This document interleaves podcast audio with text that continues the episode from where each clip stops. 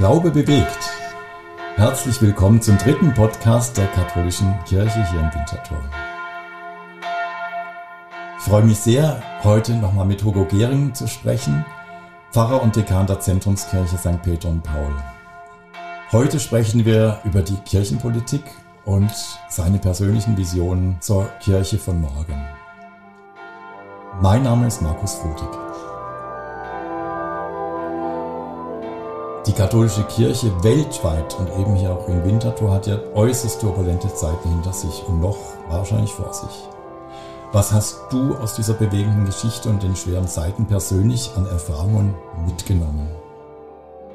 Ich habe in meiner Kindheit noch erlebt, dass die katholische Kirche im Kanton Zürich eine große Volkskirche ist, die zwar in einer Minderheitssituation im Kanton Zürich, aber mit einer Zugehörigkeit von der Wiege bis zur Bahre die Leute in einem katholischen Milieu beheimatet.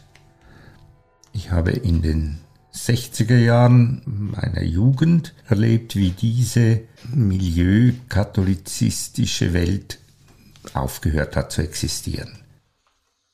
Wie nach den 68er Jahren eine neue Zeit anbrach.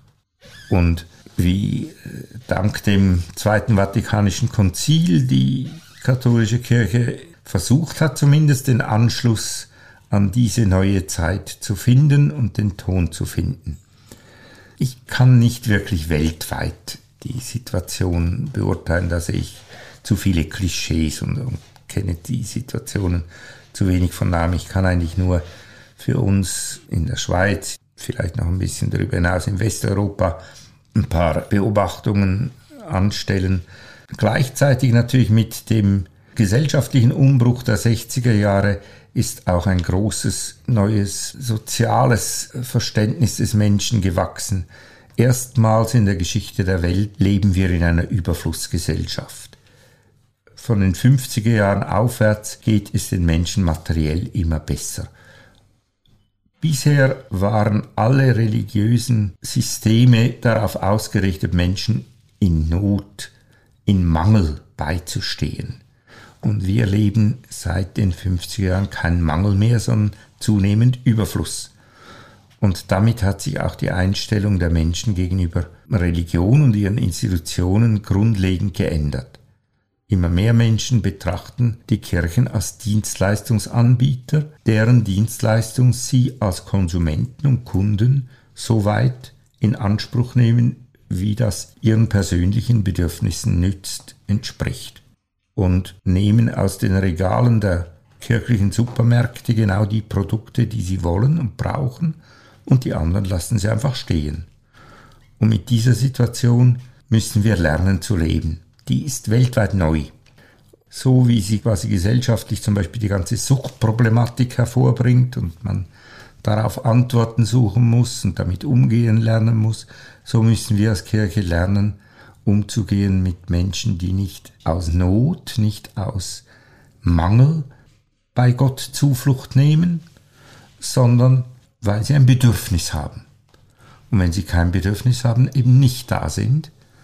Und die Frage ist, finden wir noch eine genügende kirchliche Basis von Mitgliedschaft, die darum Mitglied sind, weil sie überzeugt sind, dass das eine gute Botschaft ist, weil sie überzeugt sind, das gibt dem Leben etwas und weil sie nicht nur religiöse Konsumenten sind.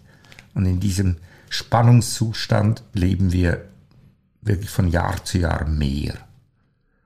Darum ist es auch immer schwieriger, Freiwillige zu finden, weil diese Freiwilligen rekrutieren sich aus der Mitgliedschaftskirche, aus denen, die dazugehören, weil sie innerlich sich dazugehörig fühlen und denen, die eben nur, wenn ihnen etwas einen Profit verspricht, darauf zurückgreifen. Aber wie können wir denn jetzt die Zukunft und den Weg in dieses Ungewisse eventuell meistern? Ja, ein, ein, Rezept hat niemand. Und wer behauptet, er habe ein Rezept, muss man gar nicht darauf einsteigen, weil es gibt nicht einfach irgendein, sonst hätten wir das schon verwirklicht. Die Situation ist in ganz Westeuropa genau gleich. Und es ist nicht so, dass man sagen kann, wenn in Winterthur ein anderes Seelsorgeverständnis da wäre, dann hätten wir ein andere. Es gibt eine religiöse Gruppierung, die von den USA bis über Westeuropa und in Teilen Lateinamerikas enorm erfolgreich ist. Und das sind die sogenannten evangelikalen Bewegungen, oft auch mit charismatischem Einschlag.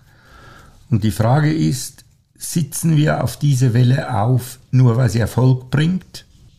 Auch hier in Winterthur haben wir sehr zahlenmäßig erfolgreiche freikirchliche Vereinigungen wie die Chile Hegi, die Großartiges auch leistet und präsentiert.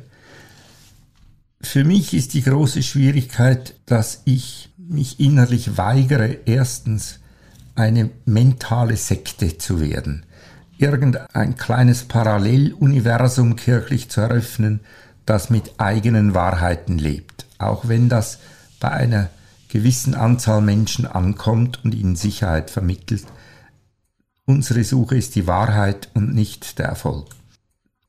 Das Zweite ist, ich möchte die Spannung, die zwischen heutiger Welt, Erkenntnissen, Naturwissenschaft und dem Glauben besteht, nicht da so auflösen, dass ich die heutige Welt verteufle, anklage und die Welt des Glaubens als unveränderlich und feststehend in ihren Prinzipien der modernen Gesellschaft aufzwinge oder das, was sich jetzt gerade zum Beispiel in dieser ganzen Abtreibungsgeschichte in den USA abspielt. Sondern ich glaube, dass wir von Anfang an mit unserer Glaubensbotschaft in einem Dialog mit der Gesellschaft und mit der Welt, die uns umgibt, auch mit der säkularen Welt, die uns umgibt, stehen sollen und dürfen und dass wir uns gegenseitig quasi bereichern, dass wir gegenseitig Dinge einander mitzuteilen haben und dass ich nicht nur, weil das in einem bestimmten Sinn eine Bedürfnislücke füllt, eine Sicherheit vermitteln möchte, die es nicht gibt. Du hast ja schon einige Themen angesprochen. Es gibt ja kritische Themen, Thema Zölibat, Frauenpriestertum, Missbrauch, generell die Sexualmoral. Müssen denn aus deiner Erfahrung diese Themen noch ernster genommen mhm. werden und wie könnten sie aus deiner Sicht vielleicht zeit- und evangeliumsgemäß umgesetzt werden? Denn Vertrauen ist ja die Basis und die muss ja wieder gefunden und verankert werden. Also es gibt einen enormen Reformstau in der katholischen Kirche. Dieser Reformstau besteht, weil zum Beispiel das Thema Frau in der Gesellschaft seit über 100 Jahren eine wirkliche Entwicklung, einen wirklichen Evolutionsschritt darstellt, dem wir uns nicht verschließen dürfen. Das ist eine geistgewirkte Entwicklung, das ist ein Zeichen der Zeit. Es ist klar, dass eine alte Institution wie die katholische Kirche nicht beim allerersten äh, feministischen Aufmupfen schon mitmacht, sondern dass das selbstverständlich eine Entwicklung braucht. Aber diese Entwicklung ist nötig.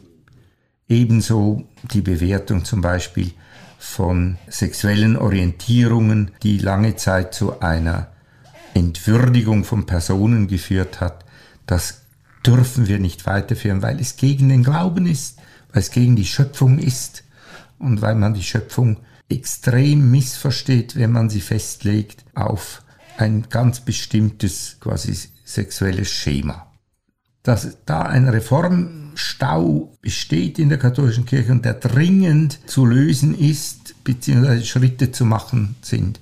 Da bin ich völlig einverstanden.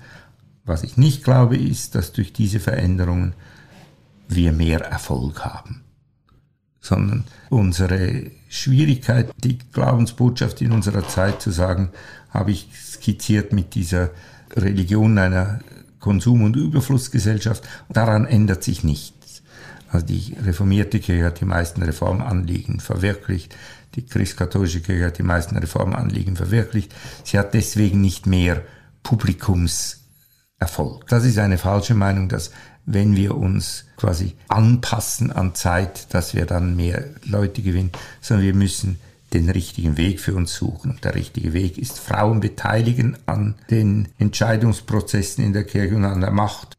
der richtige Weg ist, Menschen in ihrer Vielfalt anzuerkennen. Das ist, weil es richtig ist, geboten, nicht weil es Erfolg bringen könnte. Wie denkst du denn jetzt, ist jetzt gerade die Öffnung des Priesteramts für Frauen schneller oder zügiger oder nachhaltiger auch umzusetzen in der katholischen Kirche? Also wir haben die privilegierte Situation hier, dass wir im Moment noch über so viel Geld verfügen, dass wir Menschen zu würdigen Bedingungen anstellen können. Wir können auch Frauen aufgrund ihrer theologischen Qualifikation zunächst einmal im kirchlichen Dienst anstellen. Das ist nicht überall aufgrund der finanziellen Voraussetzungen möglich. Solange das bei uns möglich ist, finde ich, sollten wir diese Situation auch benutzen, an der Stellung der Frau zu arbeiten und eben diese mitarbeitenden Theologinnen zu schätzen und ihnen die Stellung zu geben, die im Moment möglich ist. Wenn es irgend geht, bis an die Grenze. Welche Möglichkeiten siehst du denn jetzt auch oder welche nächsten Schritte sollte die Gemeinde oder sollten alle Gemeinden, egal wo, angehen, um da Unterstützung zu bieten? Da fällt mir jetzt die Antwort etwas schwer, weil eben ich habe kein Rezept. Ich weiß nicht genau, was man tun kann. Ich weiß, dass wir unsere Tradition weiter pflegen sollen. Eben eine schöne Liturgie, eine Einladung an Menschen, Gemeinschaft zu bilden, unsere diakonischen Einsätze, unsere katechetischen Bemühungen. Einfach das sollen wir so gut es geht fortsetzen dabei Akzente setzen, eben zum Beispiel Frauen eine Stellung geben, die ihnen möglichst gerecht wird und die wir noch in unseren Kirchenverhältnissen verantworten können. Deutlich zum Beispiel signalisieren, dass Menschen mit homosexuellen Ausrichtungen bei uns willkommen sind und keine Diskriminierung erfahren müssen, auch nicht irgendwie eine hintergründige. Solche Akzente dass wir bereit sind, Menschen beizustehen, die einen solchen Beistand brauchen, aber einfach so sagen, das müssen wir tun oder jenes, wir müssen die, die Musik in der Kirche spielen, dann kommen die Leute wieder. Das glaube ich, das gibt es nicht. So ein, ein Rezept, das dann einfach funktioniert. Wenn wir die Nachrichten anschauen, werden wir von über 30 kriegerischen Konflikten nicht sehr viel hören. Wir haben aktuell den Ukraine-Krieg im Fokus. Überall auf der Welt Konflikt, Krieg, Hunger. Als normaler katholischer oder sonst gläubiger Christ möchte man fast meinen, dass Gott Ferien macht. Wie geht es dir dabei? Die Gottesfrage angesichts des vielfältigen Leids und des vielfältigen Bösen in der Welt kann ich selbstverständlich jetzt nicht im Rahmen eines Podcasts beantworten, aber auch nicht überhaupt beantworten.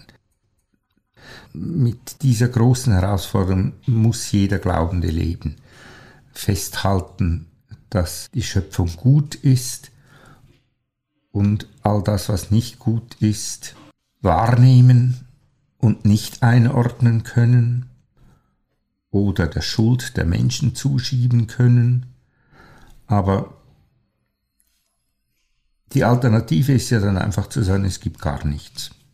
Alles ist nur Zufall und alles ist, und das untergräbt noch viel mehr die Würde und die Bemühungen um den Menschen. Ich bin stolz, dass unsere kirchliche Gesellschaft den ganzen schrecklichen Dingen das Wort Caritas entgegensetzt und dieses auch organisiert tut. Natürlich ist das überall ein Tropfen auf den heißen Stein. Aber kürzlich hat der Caritas-Direktor vom Kanton Zürich, Max Elmiger, Abschied genommen und wurde in einer Rede von einem Zürcher Stadtrat, einem säkularen Stadtrat, gewürdigt und geehrt. Und der hat gesagt, Caritas ist für uns das wichtigste Kompetenzzentrum für Armutsbetroffenheit. Das finde ich ist das Beste, was wir Kirchen tun können. In der Gesellschaft präsent sein mit einem Kompetenzzentrum für Menschen im Leid. Wir sind hier jetzt zusammen Mitte August und im September diesen Jahres feierst du ja deinen 70. Geburtstag. Dazu auch das wichtige, aber auch zugleich sicherlich schwere Anliegen, was du Bischof Josef Baumer geschrieben hast, nämlich deine Demission einzureichen. Du hattest es ja schon im ersten Podcast selber erwähnt, dass du schwer krank bist, was ja diesen ganzen Weg des Abschiednehmens ja nicht leichter macht. Was ist rückblickend für dich so das wertvollste und größte aller Lebenserfahrungen und Geschenk für dich, was dir jetzt auch in dieser Situation Kraft und Anerkennung mhm. bringt? Ich glaube, ich bin als ein ängstliches Einzelkind mit einer etwas überbesorgten Mutter aufgewachsen.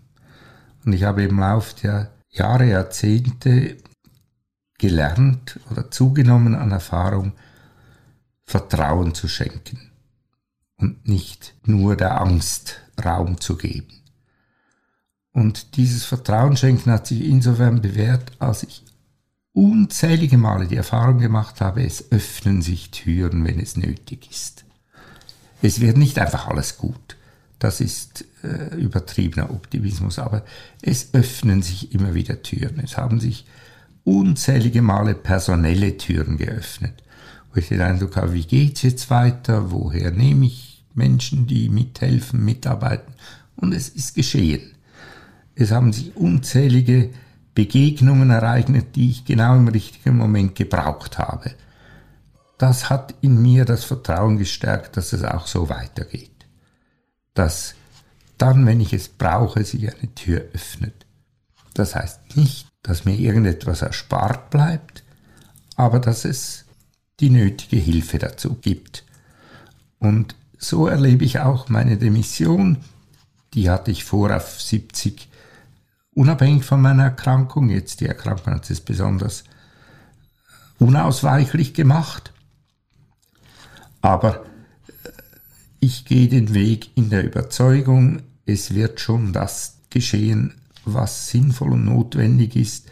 Und ich versuche mit meinen Entscheidungen, ja, die Weichen so zu stellen, dass dann die eben nötigen Türen aufgehen.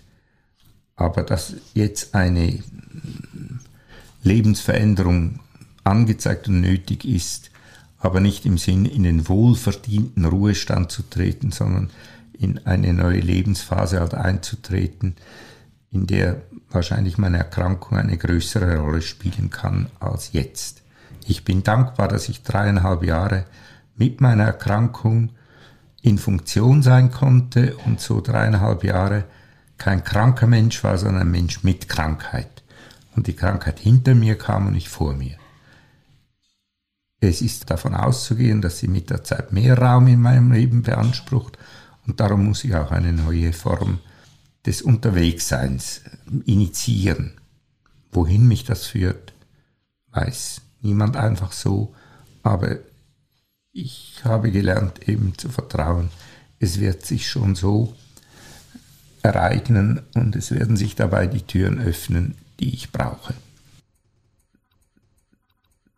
Diesen großen Optimismus hattest du immer bei Josef Annen mehrfach schon erwähnt. Also hat er dich berührt mit seinem Optimismus? Fühle ich jetzt in deinen Worten, bist also sehr mutig ich, und ja, ich, ich, weiß nicht, ob sich der Optimismus von Josef Annen wirklich auf seine existenzielle Situation bezieht, aber auf die kirchliche. Dort hat er mich sicher erreicht. Existenziell bin ich nicht einfach optimistisch, ich sehe realistisch, was auf mich zukommt, aber ich bin irgendwo vertrauensvoll gelassen und zuversichtlich, dass das kommt, was kommen muss.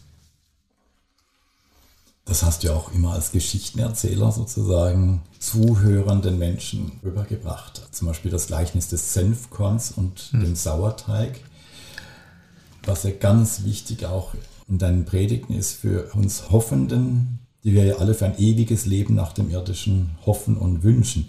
Was bedeutet dies auch für dich jetzt? Jetzt sage ich etwas Radikales, es bedeutet gar nichts. Ich mache mir keinerlei Vorstellung, Hoffnung im Sinn eines Ausmalens, was über die irdische Grenze hinauskommt. Ich vertraue darauf, dass das Leben ein gutes Geschenk ist. Punkt. Welche Botschaft und Vision hast du denn gerade für junge Gläubige, für Heranwachsende, die jetzt auch in der Kirche als Freiwillige, als junge Gläubige was bewegen möchten und den Feuer des Geistes oder der Beheimatung für die Freude des Evangeliums, wie du immer zitiert hast, zu entfachen. Ja, die Frage ist, kann man an irgendetwas anknüpfen? An ein Suchen, an ein Fragen, an ein Bedürfnis?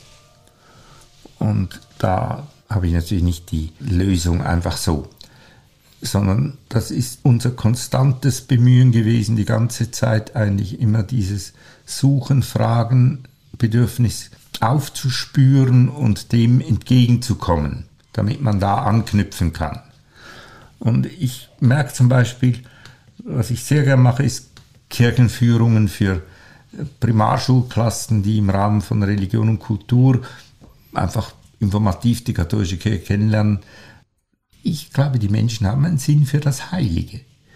Und wenn sie in einem Raum wie der Peter- und Paulkirche konfrontiert sind mit dieser Ausdrucksform für das Heilige, dann gibt es immer Menschen, die davon berührt werden. Und ich denke, jeder, der tätig ist, soll mit seinen Fähigkeiten, mit seinem Stil, mit dem, was seine Stärken sind, eben versuchen, Menschen zu berühren. Ob es gelingt, das ist nicht unsere Aufgabe. Und insofern ist das Gleichnis vom Senfkorn einfach ermutigend, weil das Senfkorn ist ganz, ganz klein und hat eine riesige Wirkung. Wir können nicht abschätzen, welche Wirkung wir haben mit unseren Senfkörnern. Du hattest jetzt ja einen wunderschönen Übergang mit dem Sinn für das Heilige erwähnt in deiner Kirche St. Peter und Paul. Wir kommen so langsam zum Ende dieses Podcasts. Denn am Sonntag, den 25. September 2022, zelebrierst du ja einen feierlichen Abschiedsgottesdienst. Was ist so dein größter Wunsch dazu und das Motto, was du dir für diesen Abschiedsgottesdienst wünschst? Ja, nicht das Wort Ende, wenn ich es zuerst negativ sagen darf, sondern natürlich Dankbarkeit und irgendwo Ermutigung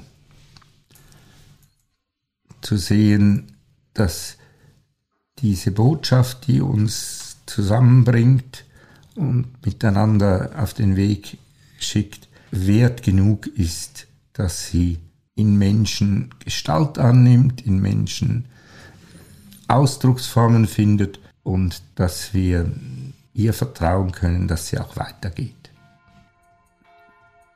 Herzlichen Dank wieder für deine Zeit, deine Worte und deine Teilhabe für uns alle an deinem seelsorgerischen Leben und Wirken.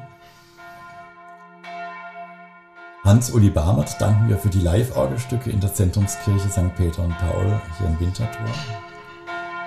Wenn auch euch, liebe Zuhörende, euer Glaube bewegt und ihr in der katholischen Kirche Winterthur lebt oder wirkt, gebt uns gern euer Feedback auf info@cat-winterthur.ch und freut euch auf den nächsten Podcast, wenn es wieder heißt Glaube bewegt. Hugo, ganz herzlichen Dank. Gern geschehen.